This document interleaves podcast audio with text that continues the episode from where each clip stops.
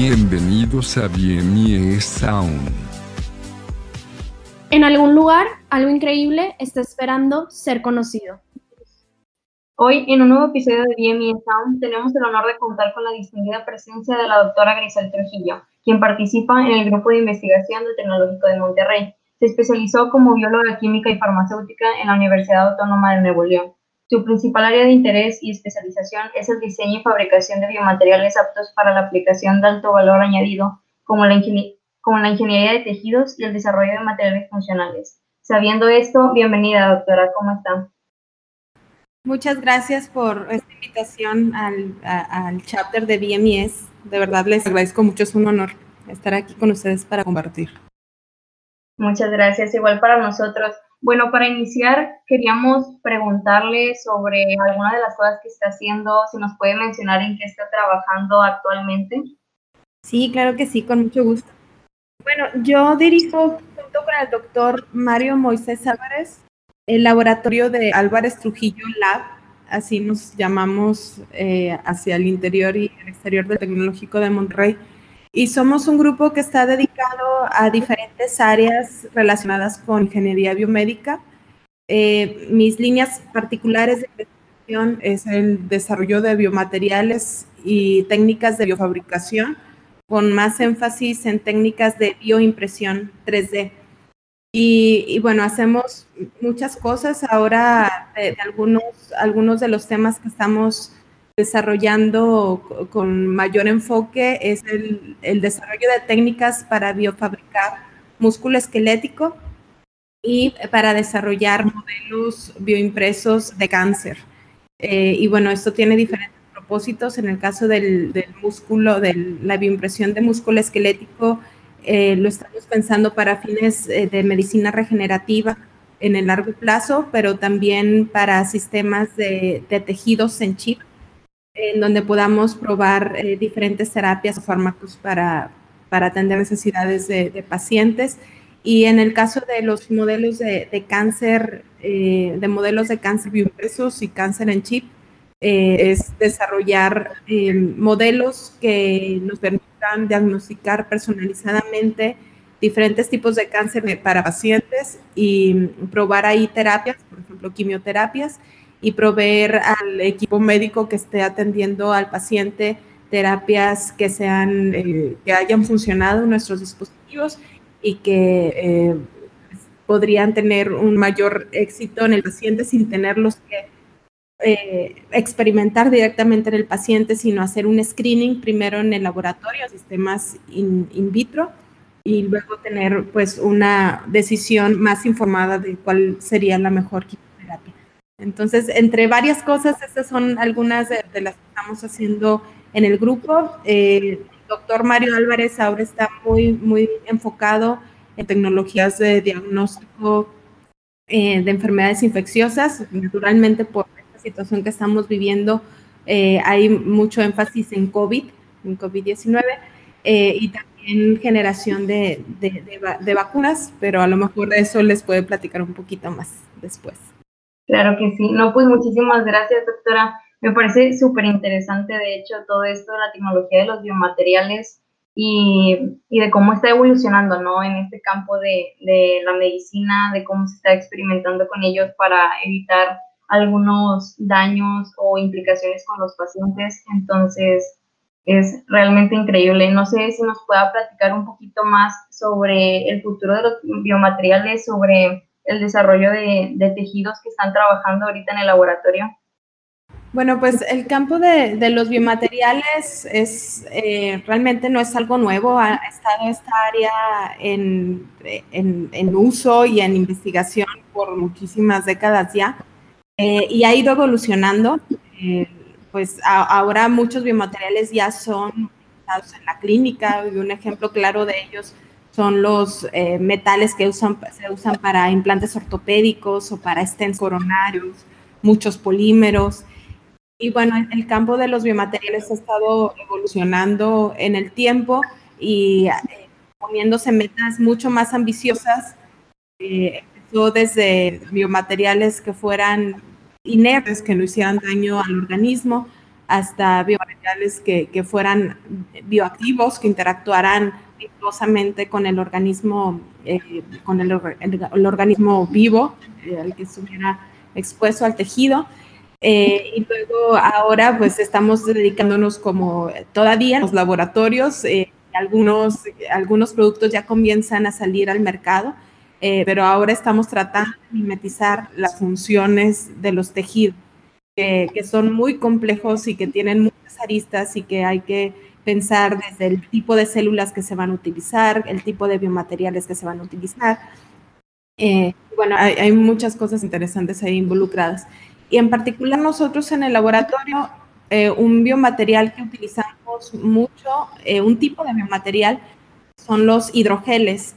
Y estos hidrogeles son polímeros, son redes poliméricas tridimensionales con gran contenido acuoso y tienen varias propiedades que mimetizan las características de nuestros tejidos.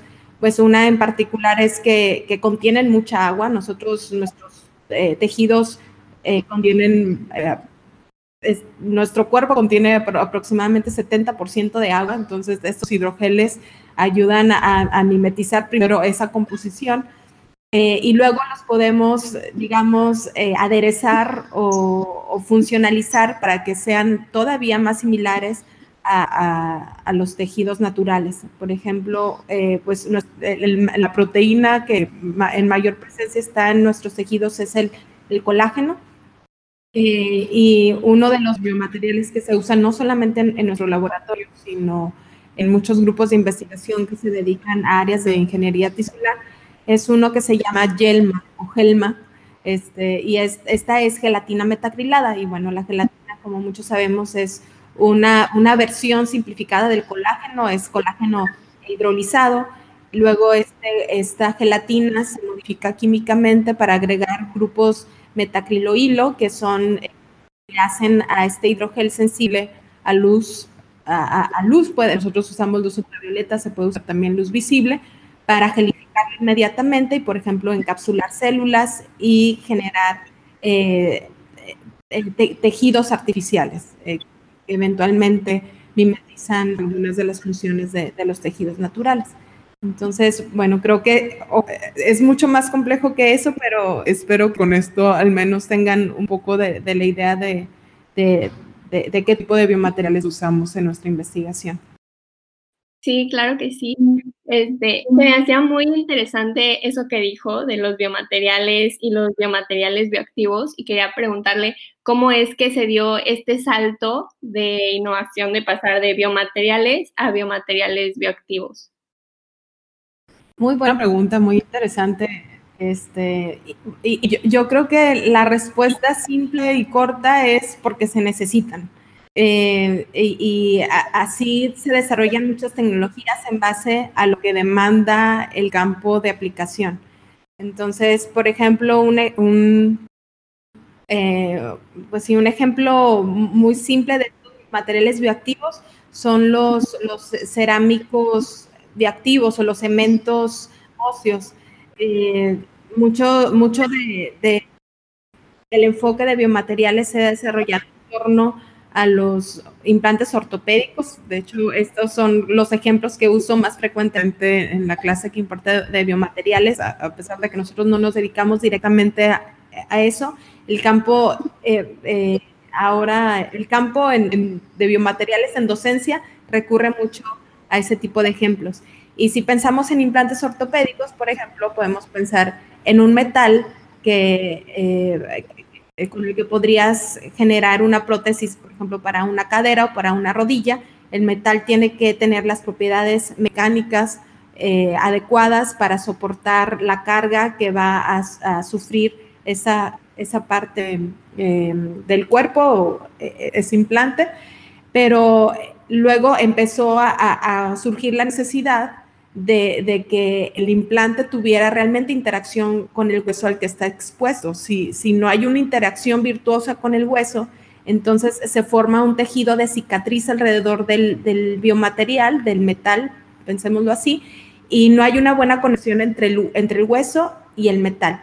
Eh, y eso eventualmente eh, causa problemas y el, paciente rechaza el implante y se eh, pueden ocurrir fallas por el tejido que, no es similar al, del hueso que está eh, circundando al, material.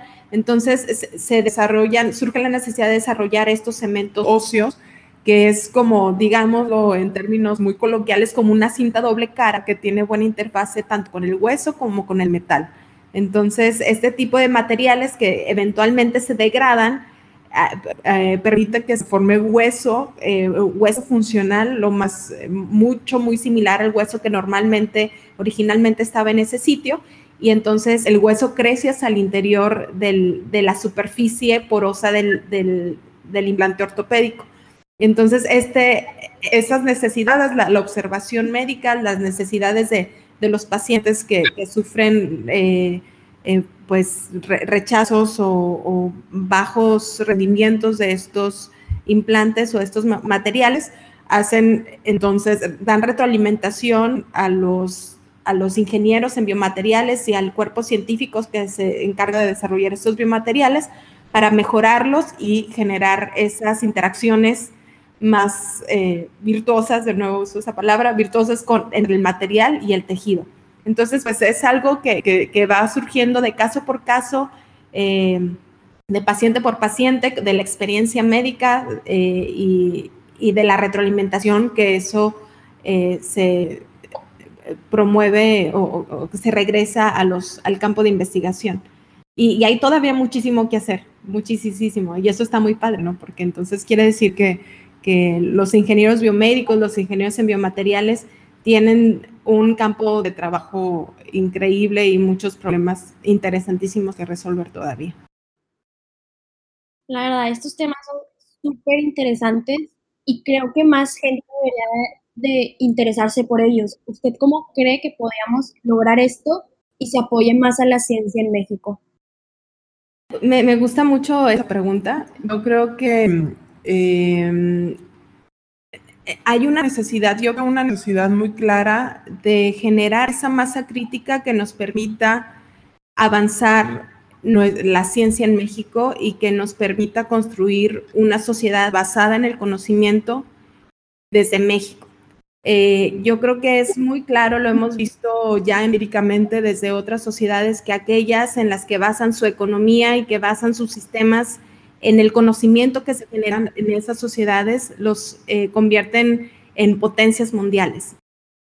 Eh, y, yo creo que en México hay un gran potencial para eh, dirigirnos o para transformarnos hacia ese tipo de sociedad, aquella que, se basa en el conocimiento. Y, creo que, las, necesidades las tenemos, la demanda existe, eh, y, creo también que, tenemos el talento en México para atender esas demandas sociales. Problemas de salud tenemos muchísimos. Eh, no somos todavía autosuficientes en, enfrentar este tipo de, problemas como el que estamos ahora enfrentando con la pandemia. Y, creo que, hay, repito, en, hay mucho talento en México todavía que necesitamos de alguna manera encontrar las estrategias para impulsarlo a que realmente eh, se genere eh, e, esa, esa conciencia social amplificada de que el conocimiento puede cambiar a nuestra sociedad.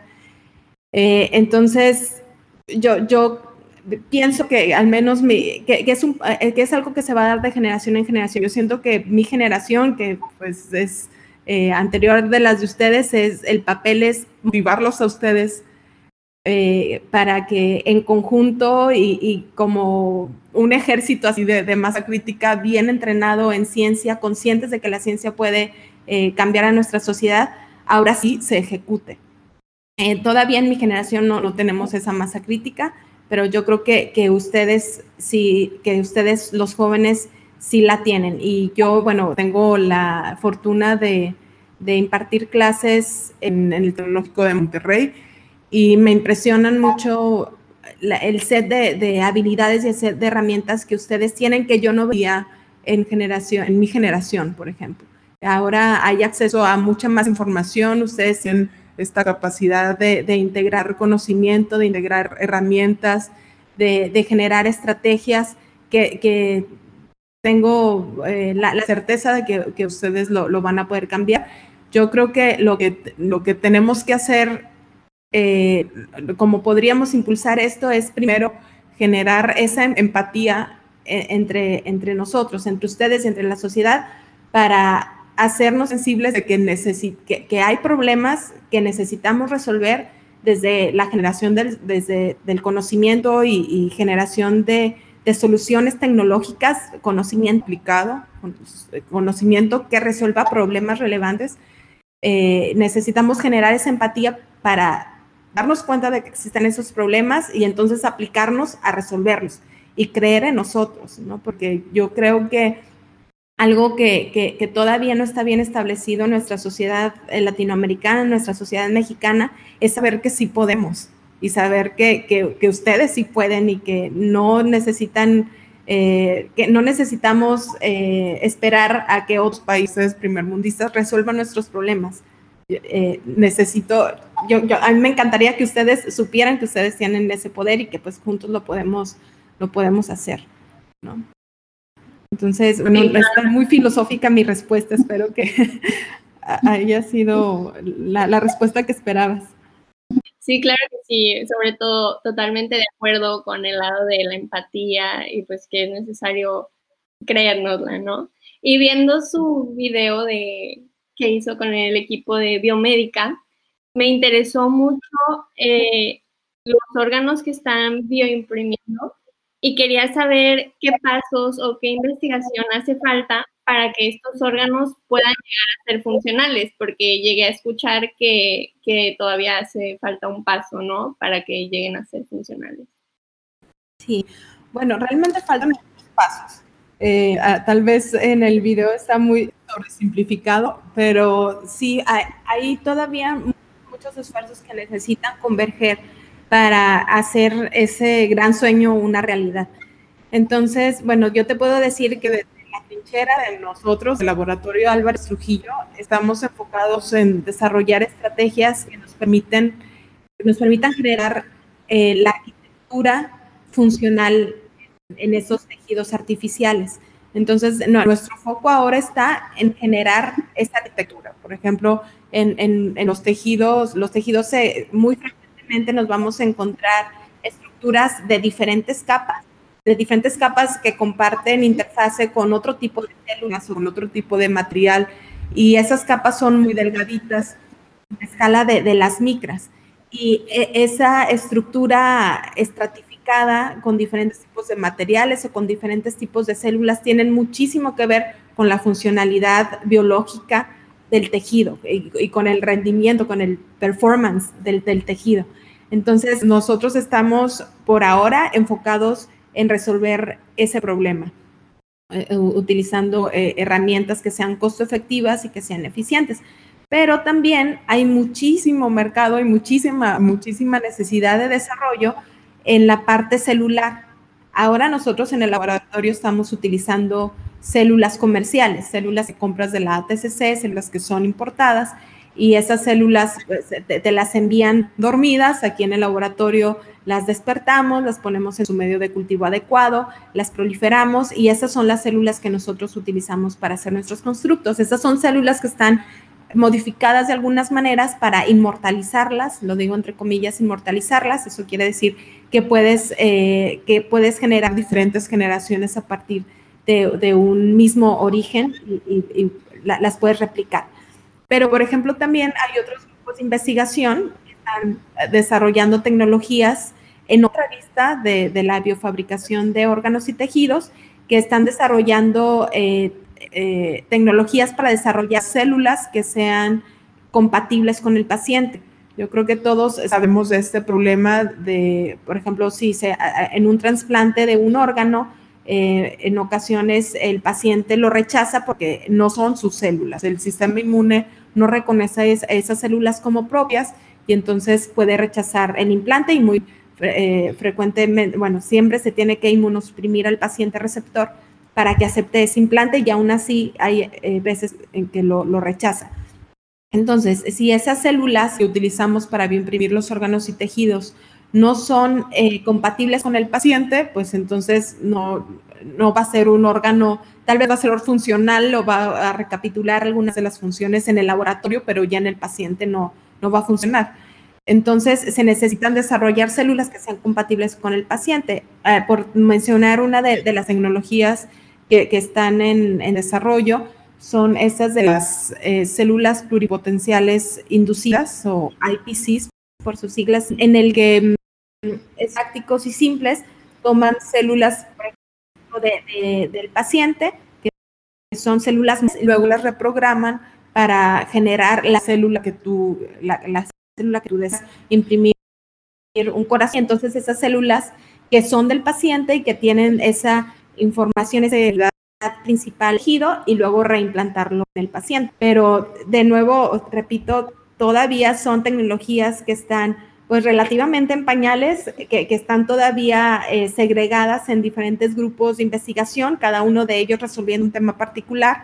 Y entonces la, la, idea o el sueño sería que en algún punto esas tecnologías convergieran para, eh, para generar entonces un órgano que sí sea funcional tanto en arquitectura eh, como en las funciones biológicas, como el que sea eh, compatible con el paciente y seguramente hay otras cosas que, que, ahorita no estoy mencionando que van a ser problemas que nos vamos a ir enfrentando conforme esta tecnología se vaya desarrollando eh, mejor. Sí, la verdad, estas tecnologías apenas están avanzando y no dudo que en un futuro pues ese sueño se va a hacer realidad, pero no sé si nos pueda contar más sobre las impresiones caóticas Ah, muchas gracias. Eso me, gusta que me pregunten de la impresión caótica. Bueno, pues la, impresión caótica es una tecnología sello de nuestro grupo de investigación. Nosotros inventamos esa, tecnología y usa, hace uso de, de flujos para generar estructuras. Y una aclaración que quiero hacer aquí es que caótico en este contexto no tiene nada que ver con desorden y no tiene nada que ver con turbulencia. Eh, al contrario, son flujos determinísticos, flujos que se pueden modelar matemáticamente. Entonces, eh, tú puedes saber con, eh, aplicando un flujo caótico, una receta, un protocolo de flujo caótico, qué estructura vas a obtener después de aplicar esa receta. Y estos flujos caóticos, y, y, pensemos, por ejemplo, para darles una imagen más entendible, cuando siempre hago alusión a este ejemplo, cuando colocamos crema a nuestro café, ven que hay, veces que se forman estructuras que vemos en la superficie que son como, como estrías o como capas. Entonces, eso está formado por flujos. Esos no son caóticos, esos flujos son flujos desordenados. Pero entonces nosotros usamos flujo, usamos el caos para aplicar recetas de mezclado para que esas estructuras estriadas siempre sean las mismas y que sean reproducibles. Entonces, lo que hacemos nosotros es, en lugar de crema y café, usamos este, células eh, en lugar de la crema, digamos, que es la que forma la estructura, y un hidrogel que es sensible a la luz en lugar del café. Entonces, usas a las células como biotintas para que formen la estructura formadas por recetas de flujos caóticos, de nuevo, que son predecibles y modelables matemáticamente. Luego se, se usa el hidrogel para que queden las células encapsuladas y luego esas células encapsuladas en ese hidrogel las puedes madurar en incubación con medios de cultivos adecuados para que formen eventualmente un tejido. Y eso de los flujos caóticos, una característica muy, eh, muy bonita que tienen es que son muy eficientes en generar las estructuras muy rápidamente. Son eh, forman estructura de manera exponencial. Eso es muy importante porque las células cuando las usas para hacer bioimpresión no aguantan tanto tiempo vivas fuera de, su hábitat natural. ¿no? Si las pones a las células en una bioimpresora que va a estar generando estructura a una velocidad, velocidad lineal, que es pues una velocidad limitada, eh, si te tardas tres horas, pues a lo mejor al final del proceso muchas de las células van a estar muertas. Si usas un proceso de biofabricación que genere esa estructura de manera exponencial, el tiempo se va a reducir eh, significativamente y entonces esas células van a estar más, sanas y eh, esperaríamos que entonces fueran más viables para formar un, tejido maduro eventualmente. Eh, creo que es un poco retador en un podcast eh, solamente por sonido platicar de flujos caóticos porque es un tema muy visual, es un tema que, me gusta mucho acompañar con, imágenes. Ojalá que luego tenga la, oportunidad de, mostrarles eso en, en alguna presentación pero bueno, espero que, al menos las características principales de, flujos eh, caóticos y, su utilidad para usarlos como tecnología de biofabricación les haya quedado al menos un poquito clara. Claro que sí, es un tema súper interesante, pues que hasta en la actualidad podríamos ver aplicación, ¿no? Y aquí viene mi pregunta que es, cuál puede ser el alcance y el papel que tienen los biomateriales, los flujos caóticos y todo esto en, por ejemplo, la situación actual que estamos viviendo del COVID-19.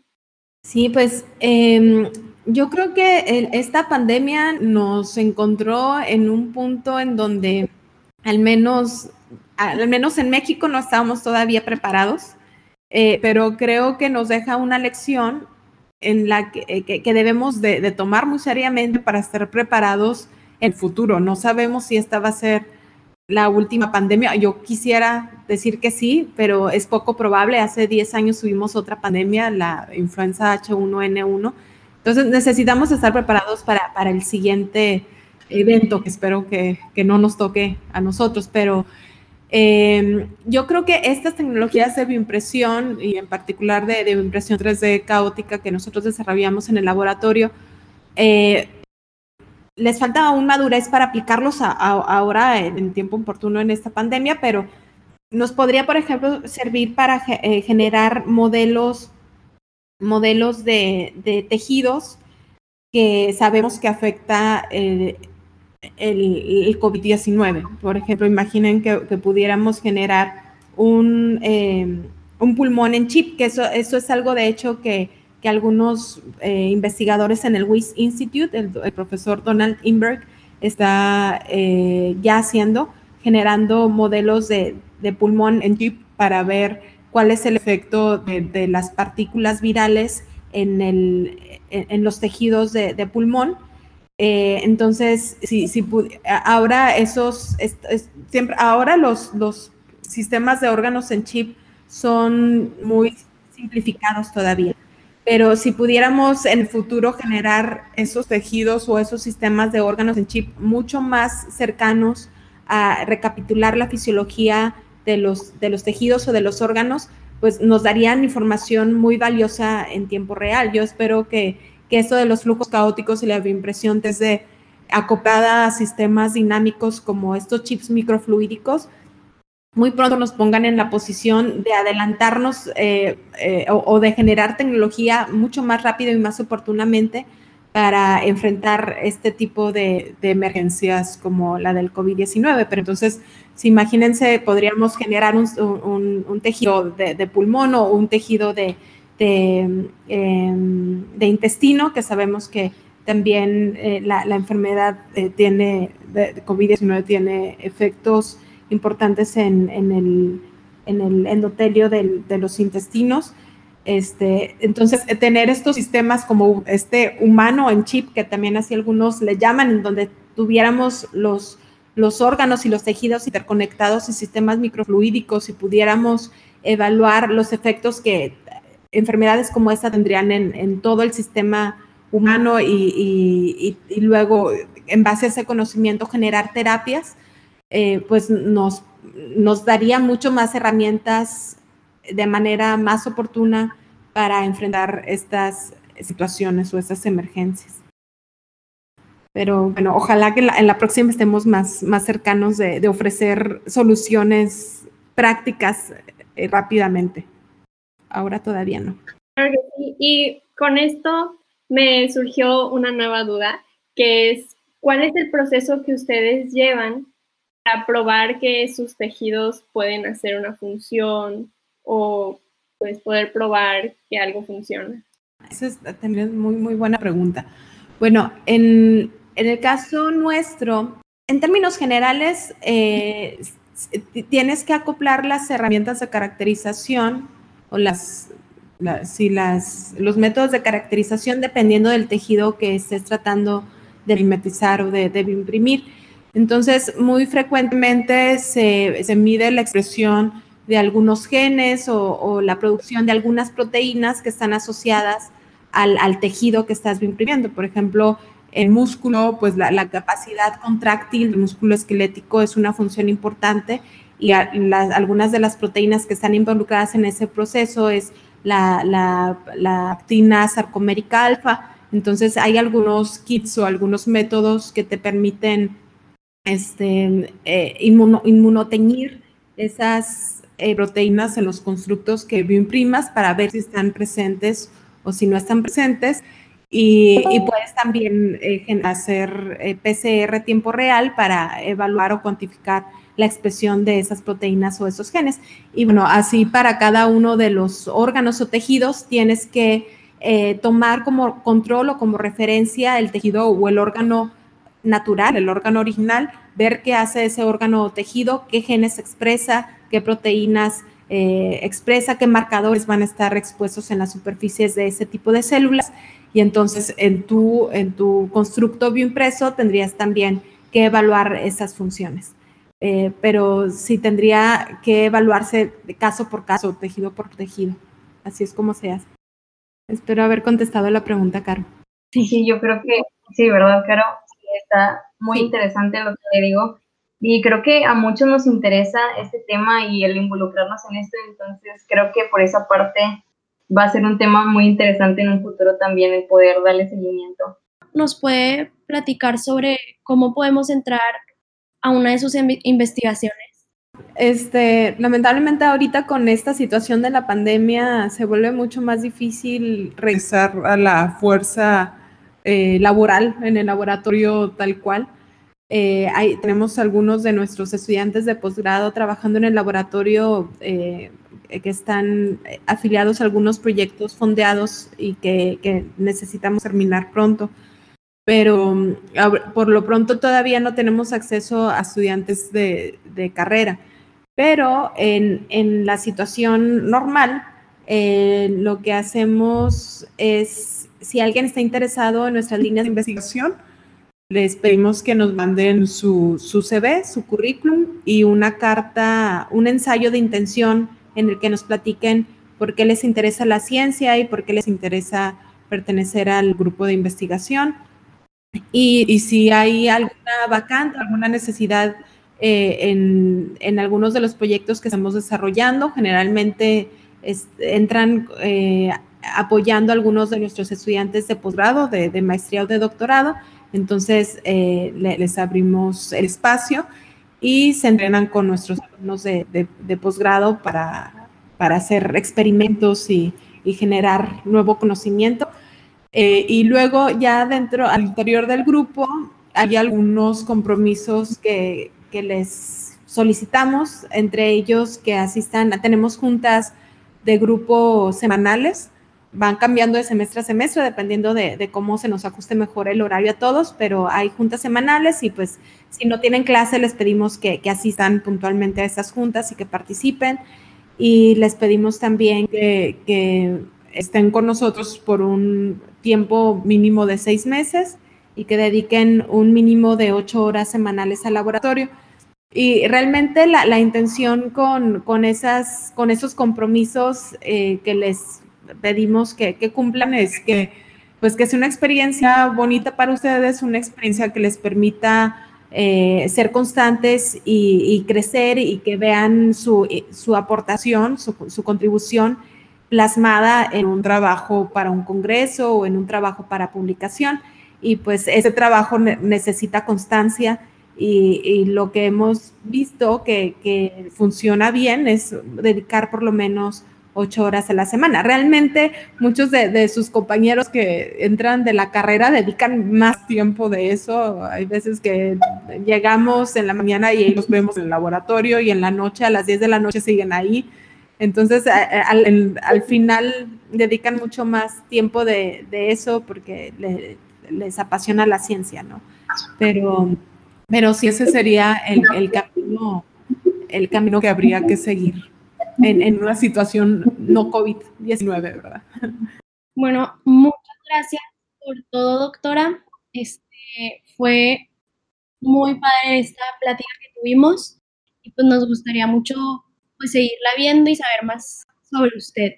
Pero creo que esto ya fue todo por hoy, así que muchísimas gracias. Al contrario, muchísimas gracias a ustedes, de verdad, muy honrada de que me den la oportunidad de, de hablar a esta generación que de nuevo creo muchísimo en esta generación. Sé que nos van a llevar a, un México brillante eh, y me encanta que estén haciendo estos eventos y estos podcasts porque así podemos generar ese ejército de, genios y, de, científicos que, van a cambiar eh, para bien nuestra sociedad. Entonces, muchísimas gracias de verdad por esta oportunidad a ustedes. Claro que sí, muchas gracias. Gracias. Nos vemos, chicos.